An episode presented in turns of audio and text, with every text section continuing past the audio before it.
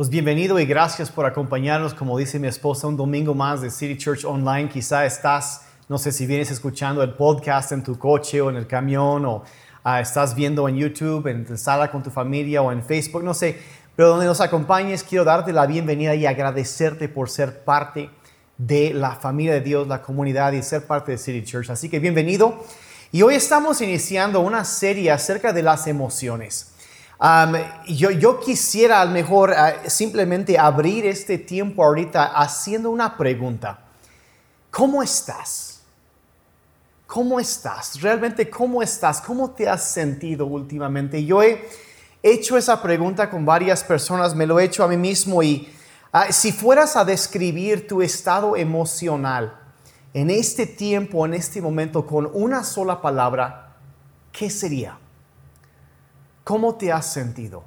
Y no estoy hablando de las cosas, ay, yo voy a declarar en fe. No, vamos a ser, vamos a ser honestos con lo que estamos lidiando. Y realmente quizá, como muchos, has estado cansado o cansada, estresado, quizá agitado angustiado, algunos me han dicho temeroso, preocupado, ansioso. Quizá esto te ha llevado a ser un poco irritable o hasta enojado. Quizá te sientes un poco tambaleado. Estás luchando, estás con incertidumbre. Todo eso puede describir. Y honestamente, seamos honestos, estamos viviendo tiempos bien raros tiempos muy raros y hay, hay incertidumbre acerca de muchas cosas como que nos ha movido el tapete y hay incertidumbre económica de cómo va a, a, desencadenar, qué es lo que se va a desencadenar todo esto, incertidumbre o diferencias políticas. eh, y la lista sigue y, y cómo manejamos bien esos tiempos. Y pues lo que queremos, yo quiero hacer en las siguientes semanas, en lo que nos vamos acercando ya a la Navidad, que falta un poco más de un mes, el enfoque debe ser en Cristo, en Jesucristo siempre. Y, y lo que quiero hacer en las siguientes semanas es ir a la Biblia y ver la vida de Jesucristo y ver cómo Él no solo enfrentaba o experimentaba muchas veces los sentimientos y las emociones que tú y yo sentimos y experimentamos a diario, cómo él lo manejaba y cómo él enfrentaba las situaciones que estaban provocando esas emociones y esos sentimientos. Y alguien que estudió todo eso dice que habían visto en la vida de Jesucristo 39 diferentes emociones a través de los evangelios. 39. Yo no sabía que había 39 diferentes emociones, pero bueno, eh. Y, Jesús experimentó esas cosas y podemos ver muchos ejemplos. Vemos, por ejemplo, cuando él estaba viendo cómo la gente de Jerusalén rechazaba a la obra de Dios, él se sintió eh, decepcionado y, y entristecido. Se sintió triste cuando eh, vio que los, a los líderes religiosos les importaban más las reglas que las personas. Jesús se enojó. Eh, cuando vemos eh, los 72 seguidores de él que él había enviado a ministrar que regresaban felices de ver cómo Dios había usado sus vidas para tocar a los demás, él sintió una gran alegría Vemos ah, en contraste a eso cuando murió, por ejemplo, su amigo Lázaro, vemos a Jesucristo llorando de tristeza y llorando en duelo. Y, vemos, eh, por ejemplo, en, el huerto de Getsemaní antes de la cruz, vemos a Jesucristo desanimado. A una versión dice deprimido hasta la muerte. Dice una versión sintiendo soledad, agonía, agonía espiritual y emocional. Y vemos cómo Él lidiaba con todas estas cosas.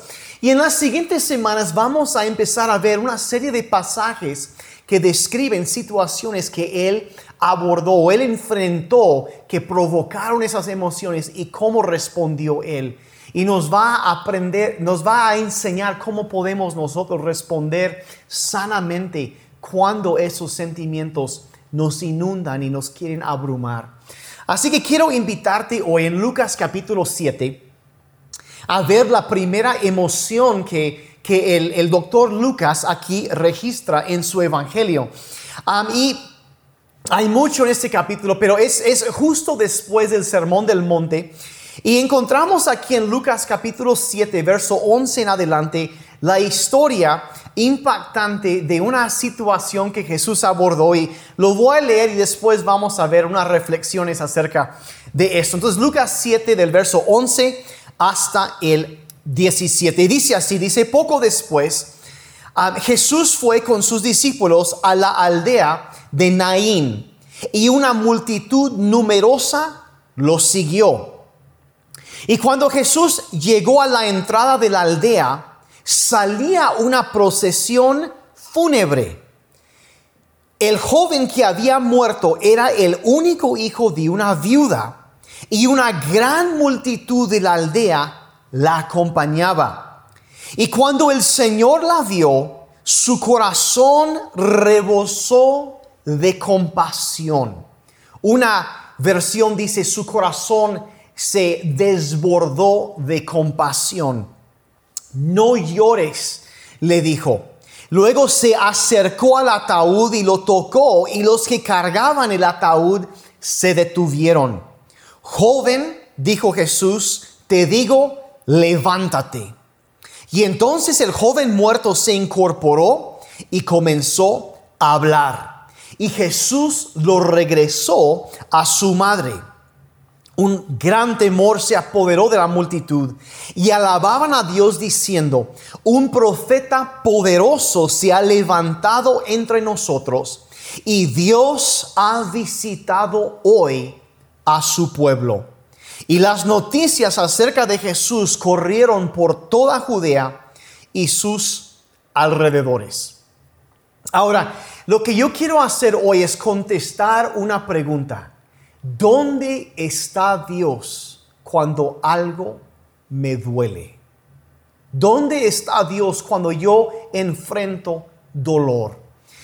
Y viendo este, este pasaje podemos ver qué es la reacción, cómo responde Jesús ante esto. Y, y hay, que, hay que ver que Jesús viene con una multitud de personas que lo seguían, de que había compartido y predicado. Y, y se vienen, y, justo en la entrada de la aldea se topa con esta gran procesión fúnebre. Ahora, e, era diferente la procesión eh, funeraria en ese entonces que lo que veríamos hoy en día. Eh, había gente, había hasta gente que pues eh, hacían duelo profesionalmente y les pagaban y llegaban y ellos se, se ponían a llorar y, y, para que la gente se diera cuenta de que alguien había fallecido. Y, y pero vemos aquí que entonces ellos tocaban fluta, flautas y, y, y platillazos y hacían, era mucho ruido y lloro, la gente gritando y, y pero obviamente también vemos que era una mujer, la viuda, era una mujer eh, amada y apreciada en la comunidad porque dice una enorme multitud de personas de la comunidad la estaban acompañando en este momento de dolor. Y, y, entonces vemos que Jesús viene acercándose con la gente que viene con él y aparte se acercan los demás que están llorando y, y se encuentran en la entrada. Y hay muchas cosas que no sabemos. No sabemos, por ejemplo, cuántos años tenía la viuda. No sabemos su edad. Es posible que tenía 20, 25 años. No sabemos. Dice que era un joven. Otra versión dice que era un niño. entonces no sabemos si el niño o el joven tenía 3 o 10 o 13 o, o 30 años, vaya, no sabemos esto. dice que era viuda, entonces no sabemos cómo murió su esposo, no desconocemos las causas de la muerte de él, desconocemos las causas de la muerte del joven, si era por una enfermedad o si había sido algo repentino, un accidente, la verdad, no sabemos estas cosas. la edad del joven, la edad de la mujer, si ya era grande o si era muy joven, no sabemos estas cosas, pero lo que sí sabemos seguramente es que el joven o había muerto ese día por la mañana, o, quizá el día anterior. Y la razón que sabemos eso es porque la Biblia relata que los judíos en ese entonces, como no tenían eh, líquidos para embalsamar un cuerpo o algo así, los enterraban rápidamente antes de que se descompusiera mucho el cuerpo. Entonces los enterraban rápidamente era posiblemente el mismo día o quizá inmediatamente el día siguiente, no estamos seguros de eso, pero, pero aquí tenemos una madre soltera, una viuda, una mujer que había perdido a su marido y ahora eh, había perdido también a su único hijo. y el mismo día o el día después de que murió y estaba en el momento del dolor más agudo, el dolor eh, más tremendo en todo esto. Y hay, ah, entonces ella estaba luchando, batallando con esto, pero ahí encontramos en el verso 13 una clave para entender cómo era el corazón de Jesucristo. Dice en el verso 13, el Señor la vio, la vio. Ahora, se nos hace no muy importante ese detallito, pero más de 40 veces en los evangelios encontramos que dice, el Señor vio. El Señor se fijaba. Ahora, Él veía a todos, pero se fijaba y Él se daba cuenta de lo que estaba pasando. Y hay que saber, yo creo que todos sabemos que hay una diferencia entre ver algo y realmente ver, de fijarte y darte cuenta de lo que estaba pasando. Y eso es lo que hizo a el Señor Jesucristo. Miren, e, es posible ver sin darse cuenta de algo. Pero Jesucristo no solo miraba, sino que veía. Y, se fijaba y se daba cuenta, dice un pasaje en la Biblia, que él no necesitaba que nadie le diera testimonio de lo que había dentro del, hombre, porque él lo sabía. O sea, él podía ver a una persona y saber lo que pasaba dentro de ellos. Entonces Jesús vio a esta mujer y vio que había perdido a su marido y ahora su único hijo y está en ese momento de shock de dolor, de pérdida, de luto, en todo esto y el Señor la vio y la comprendió. Él entendió lo que estaba viendo. Y ahora la pregunta, bueno, entonces, ¿qué sintió Jesús cuando vio el dolor que esta mujer estaba viviendo? Déjame decirte que lo que Jesús vio y lo que él sintió cuando la vio a ella es lo mismo que Él siente cuando Él ve tu dolor. Es lo mismo que Él siente. El verso 13 dice, cuando el Señor la vio, su corazón rebosó de compasión. Como dije, hay otra versión que dice que se desbordó su corazón de compasión. Era una cosa que lo llenó, lo abrumó en ese momento. Ahora, ah, la palabra griega aquí traducida, o sea, el lenguaje original de, este, eh, del Evangelio de Lucas, traducida aquí como compasión, en griego es la palabra esplagma. Y, y, lo que significa esta palabra esplagma, la raíz de esto, significa sentir dolor hasta en los intestinos, de remover las entrañas por dolor, de sentir dolor para otra persona. Y hay un comentarista que describe cómo lo que significaba esta palabra. Dice, imagínate que tú estás un día manejando, vas en el tráfico y de repente ves que adelante hay una ambulancia estacionada, gente de personal de, emergencia y los policías, y ves un coche ahí destrozado por un accidente, un percance, ah, y, dice, y, empiezas a sentirte, híjole, ah, espero que esas personas están bien, ¿no? Y, y el tráfico está detenido y vas avanzando, y conforme te acercas al lugar donde está el coche accidentado ahí, de repente,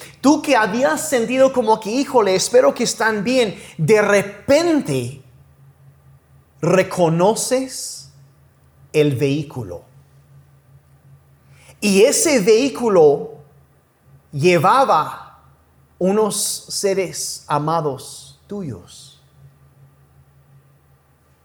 Y en ese instante el dolor, el nudo que sientes en tu estómago, esa tensión, esa preocupación, a eso se refiere esta palabra splagna. Y nos ayuda a entender, o sea, lo que sientes en ese momento, eso es splagna.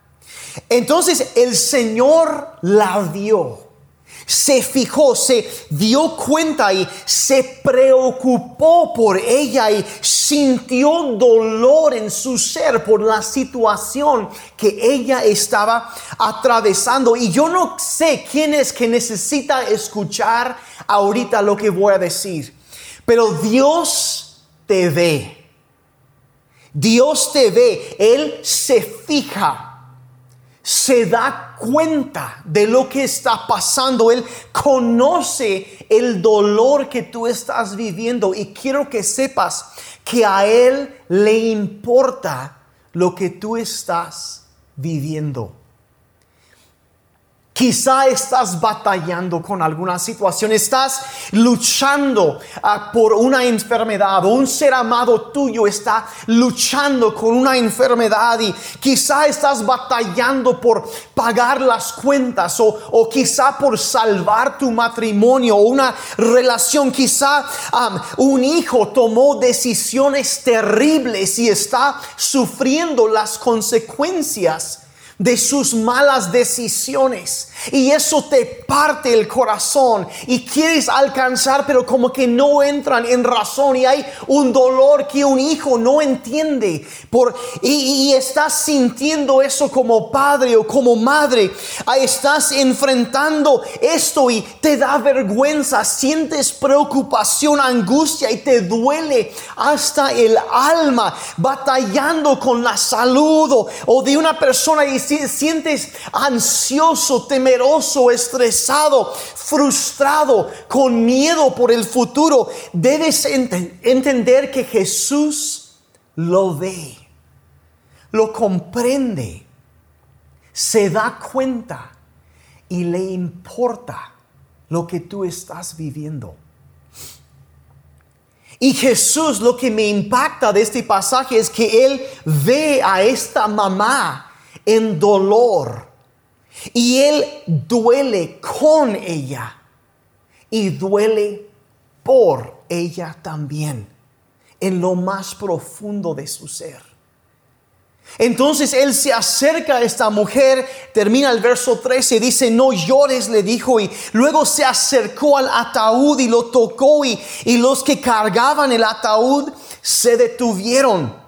Ahora, tocó el ataúd y hay, que entender que el ataúd, lo que se refieren al ataúd en este pasaje, en ese entonces es muy diferente a lo que nosotros pensamos, una caja de madera con su tapa está cerrado, pero en ese entonces no era así. era más bien como una mesa, ah, una tabla que, tenía su, su, base con unas, unas rueditas y lo iban empujando y tendían o acostaban al muerto encima de esta de este es lo que llamaban el ataúd. y, Jesús se acerca y toca al ataúd. Ahora, Acuérdate que hay dos multitudes de personas aquí viendo, los que venían con la viuda y los que venían con Jesús. Y, y cuando Jesús se acerca y toca el ataúd, eh, culturalmente esto era una cosa completamente tabú. y entonces se desata una, una, un escándalo en este momento. ¿Por qué? Bueno, porque los fariseos, que eran el grupo religioso más numeroso, ellos habían agregado una lista o, armado una lista de 613 reglas religiosas que todo mundo, según ellos, tenía que seguir. Y, esto era para hacer, para que Dios te acepte, tenías que seguir esas reglas. Es lo que hoy en día llamaríamos legalismo. Pero, pero tenían su lista de reglas y la imponían. Y una de las reglas era que no podías tocar a un muerto. Y aparte de eso, había una regla que decía que no podías no solo no tocar un muerto, sino que no debías tocar algo que hubiese tocado a un muerto. Entonces Jesús se acerca y toca el ataúd. Ahora, cuando él tocó el ataúd, Jesús cruzó una línea. cruzó una línea y hay que entender que Jesús era una persona que cruzaba muchas líneas. Él rompía las reglas, lo ves una y otra vez en los evangelios. Y cada vez que la religión pintaba una línea, Jesús la cruzaba. Se extendía. ¿Por qué? ¿Por qué cruzaba? ¿Por qué rompía las reglas religiosas? ¿Por qué hacía eso? Por una razón, porque el amor cruza las líneas. El amor cruza las líneas y la religión distorsionada pinta líneas para mantener fuera a los demás. Es lo que sucede. Y es posible que por esa razón que, que hoy en día hay, hay, tantas personas que se alejan de la iglesia porque a las personas religiosas les gustan las reglas y las apariencias, todas las reglas que tenían los fariseos se trataban de cosas externas, no de cosas internas. Y a Jesús le molestaba eso. Y, y si tú, ah, vamos a decir, si, si a ti no te gusta eso de las, las reglas que alejan a las personas de la iglesia, quiero que sepas que estás en buena compañía porque Jesús también detestaba las reglas que algunos ponían para alejar a las personas. Te voy a decir algo. Nosotros no pintamos líneas para mantener fuera a las personas las cruzamos para atraerlas. Voy a repetir eso, no pintamos líneas para mantener fuera a las personas, cruzamos líneas para atraerlas, como Jesús lo hacía. Entonces Él pasó por alto las tradiciones religiosas y toca al muerto y debes saber que, ninguna regla, ningún límite, ninguna ley religiosa iba a evitar que Jesús cuidara y se acercara a esta situación de dolor. estaba conmovido. Entonces Jesús se acerca y toca al niño. Y la multitud suspira. Pero más importante que eso, el joven suspiró. Y dice que se incorporó el toque de Jesús, le devolvió la vida. Le devolvió la vida. Solo un toque. Vio esta situación, le conmovió, le movió hasta las entrañas, sintió el dolor que esta mujer estaba viviendo y, y se acerca y toca a este joven, a este muchacho. Mira, es difícil explicar lo que significaba este acto de compasión para esta mujer. Es, es, muy difícil porque en ese entonces la situación eh, ah, cultural o socioeconómico de las mujeres era muy diferente que hoy en día y, ella no se les permitía trabajar fuera de la casa y, y cuando una mujer se quedaba sin marido y sin hijos que la apoyaran, básicamente le quedaban dos opciones. O era mendigar para comer o venderse. Y entonces Jesús ve toda esa situación. Era terrible lo que le esperaba adelante, pero Jesús ve todo eso y toca al niño y el niño revive, se levanta y, y, él se acerca al niño y dice, se lo entregó a su madre. Y en ese momento hay que entender que Jesús no solo le estaba entregando a su hijo, devolviendo a su hijo, le estaba devolviendo la esperanza. Estaba devolviendo la esperanza y hay quienes hoy necesitan esperanza. Y sabes que un toque de Jesús todavía puede cambiar todo. Solo un toque, solo una palabra de parte de Él puede cambiar todo, puede traer vida en medio de desesperanza, puede traer esperanza de nuevo. Y, eso por eso mi pregunta, ¿qué palabra te describe hoy? ¿Qué palabra te describe? Quizá cansado, asustado, preocupado, ansioso, agotado, deprimido, desesperanzado. Y como digo, no estoy hablando de, si te pregunto, ah, ¿cómo te, ay, no, pues yo estoy bien. Yo no estoy hablando de las cosas que decimos para pasar por alto y pintar una fachada y no abrirnos. No, yo estoy hablando de la realidad. ¿Cómo te ha afectado? ¿Cómo, te has sentido? Eh, ¿qué, ¿Qué ha sido la realidad en tu vida? ¿Qué es este momento? Y quiero que sepas que sea cual sea, Jesús lo ve y conoce tu dolor. Lo conoce y puedes clamar a Él. Porque tu dolor le mueve hasta las entrañas y un solo toque suyo puede devolverte la vida y la esperanza. Yo quiero orar por ti. Quiero mencionar una cosa más ahorita, pero quiero orar por ti. Si tú has estado y te puedes identificar con el dolor que esta mujer sentía, debes y te preguntas, bueno, ¿dónde está Dios en medio de mi dolor? Debes saber que te ve, lo conoce y le importa lo que estás viendo. Así que yo quiero orar por ti en este momento. Padre, yo te agradezco por cada persona que está viendo o escuchando este mensaje. Y Señor, es imposible que yo pueda conocer la magnitud de las situaciones y el dolor, las emociones, los sentimientos que ellos están viviendo en este momento. Pueden ser tantas diferentes situaciones. Algunos están viviendo alegría en este momento y otros están viviendo lo que sienten es el peor momento de toda su vida. Y Padre, yo te agradezco en, esta, en este día que tú ves. No es algo que ha pasado desapercibido ante ti, Señor. Que sigue siendo algo que mueve tu corazón. Y Padre, que tu corazón todavía se desborda de compasión. Y Padre, yo pido que en el momento, la situación donde ellos estén, Padre, que un toque tuyo venga sobre sus vidas. Traiga sanidad, traiga esperanza y vida nueva en medio del dolor. Te lo pido en el nombre de Jesús. Amén. Ahora yo quiero terminar este tiempo dejándote con una reflexión sencilla o un, un pensamiento acerca de este pasaje. Y ese día, enfrente de ese, de ese pueblo, esa aldea de Naín, hubo cuatro encuentros. Y, sucedió um, en el momento preciso. Y debes saber, a veces pensamos que Dios llega tarde. A lo mejor esta mujer pensó que llegaba tarde. Pero los tiempos de Dios son perfectos. Y Él nunca llega ni temprano, ni tampoco llega tarde sino que llega en el momento preciso, justo cuando venían saliendo, llega Jesucristo.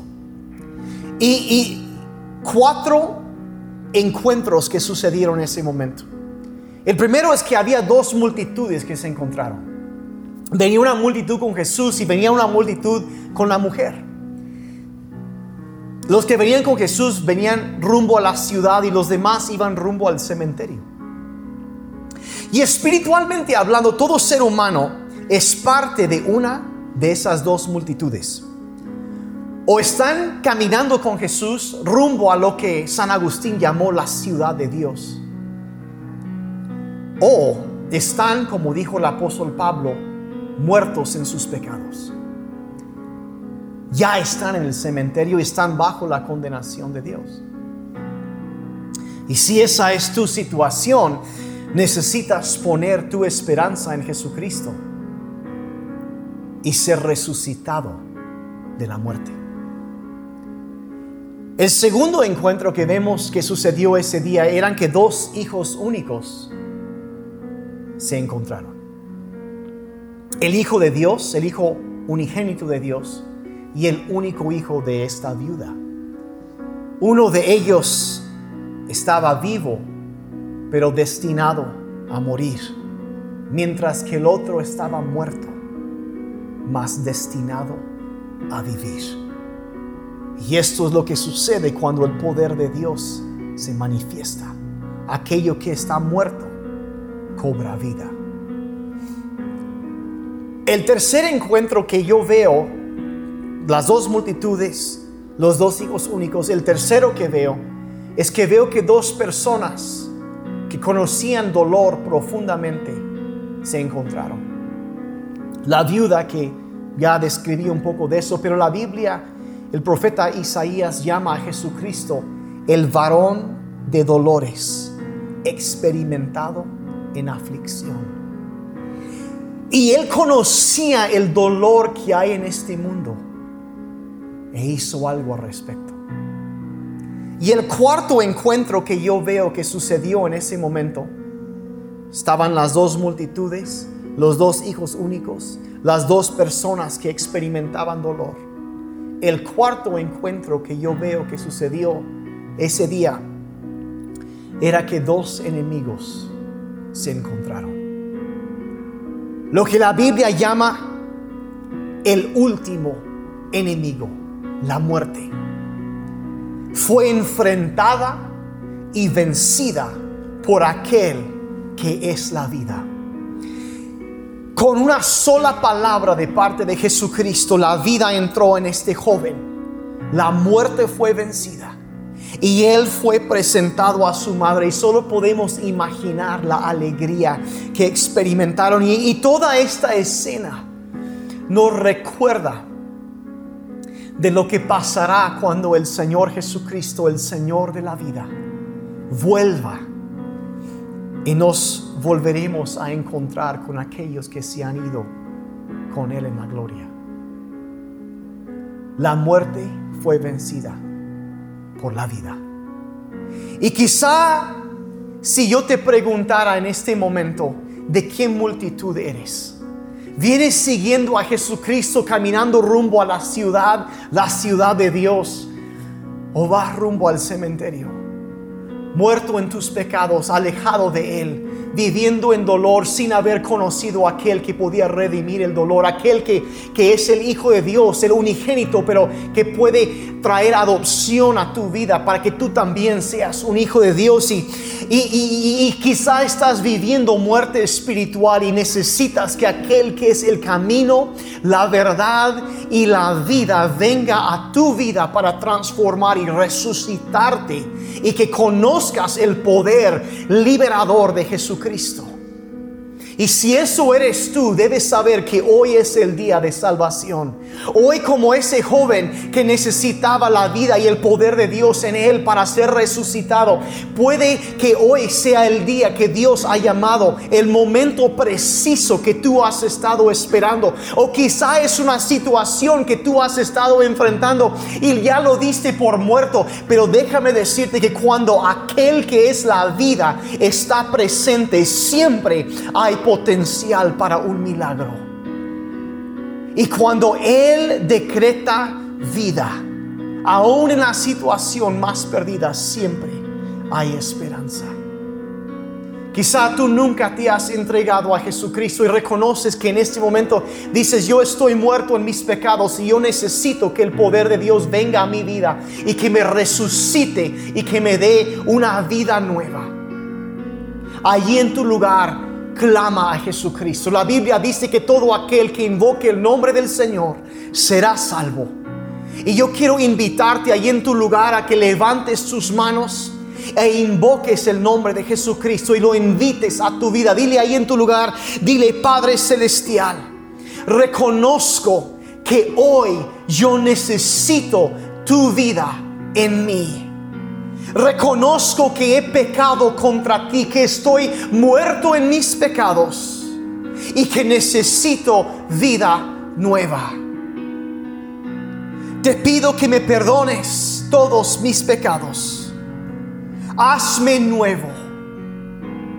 Te invito a mi vida y te pido que seas mi Salvador, el Señor de mi vida.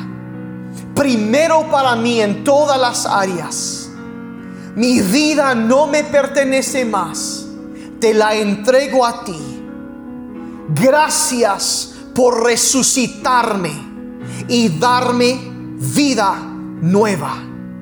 Gracias por salvarme de la muerte espiritual y derramar tu vida en la mía. En el nombre de Jesús. Amén. Amén y amén. Si tú acabas de hacer esa oración por primera vez, menciónalo ahí en el chat, en los comentarios o mándanos un mensaje.